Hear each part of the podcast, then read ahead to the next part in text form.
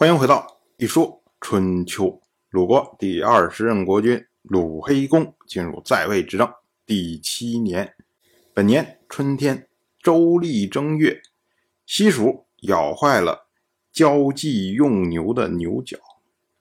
这个西蜀啊，就是一般也称为小家鼠，属于是鼠科类小型的鼠。体长呢，一般也就是六十毫米到九十毫米，大概成年人半掌差不多长吧。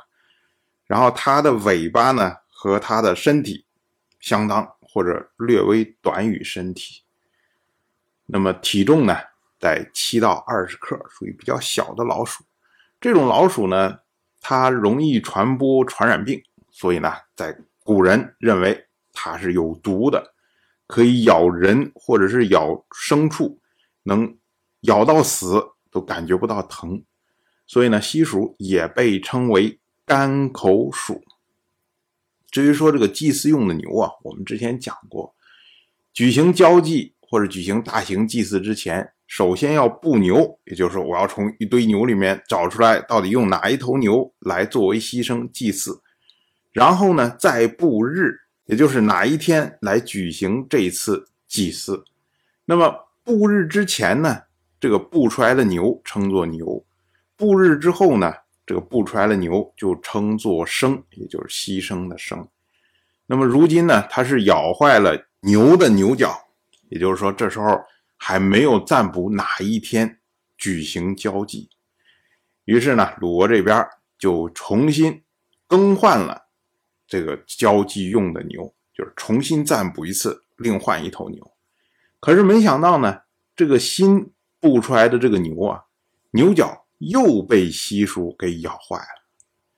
那鲁国相关祭祀负责的官员就发现，哎呦，这是不是上天不想让我们举行交际啊？于是呢，就免除了这个牲口，我就不再把你作为牺牲了。那么自然呢？等于交际也被取消了。同样是本年的春天，吴国讨伐谭国，那么谭国抵受不住吴国的压力，所以呢向吴国求和。我们要说啊，这个谭国呀，它距离鲁国不远，而吴国呢，在当时被认为是蛮夷，蛮夷竟然可以攻击到谭国。那么对于鲁国来说是有相当的震撼。春秋记录这件事情为吴伐谭，这是春秋第一次正式记录吴国相关的事情。那么鲁国大夫季孙行父，他评价这一件事情啊，他说：华夏各国不能整备军力，蛮夷入侵竟然没有人忧虑。这是没有好君主主持的缘故啊！《诗经》有云：“不调昊天，乱迷有定。”说的就是这种情况吧？上面的人不善，下面的人谁能不受乱呢？我们灭亡的日子恐怕指日可待了。季文行父他所引的这句《诗经》：“不调昊天，乱迷有定。”这是出自《小雅·劫南山》，意思就是说上天不善，那么祸乱不止。放到这件事情上呢，其实他说的是晋国的国君晋如，就是你作为诸侯的霸主，你要联合诸侯对抗蛮夷，这是霸主的首要任务啊。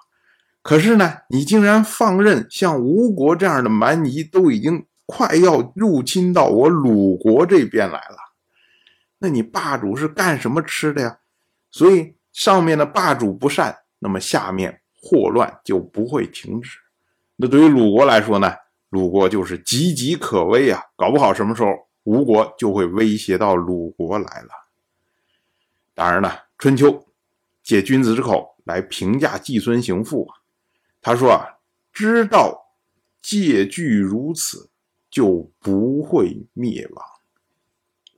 其实放在我们今天也是，同样是本年的春天，郑国的公子郑去疾陪同郑国新任的国君郑棍去晋国朝见，拜谢晋国出兵救援郑国。我们说啊，去年的时候，郑国的先君郑费去世，然后楚国的王子芈英奇就率领大军，趁这个时机讨伐郑国。那么晋国呢，当时来说比较给力啊，派出大军赶走了楚国。那么呢，郑国的新君郑棍，他呢欲年改元。如今呢，已经是正式的国君了。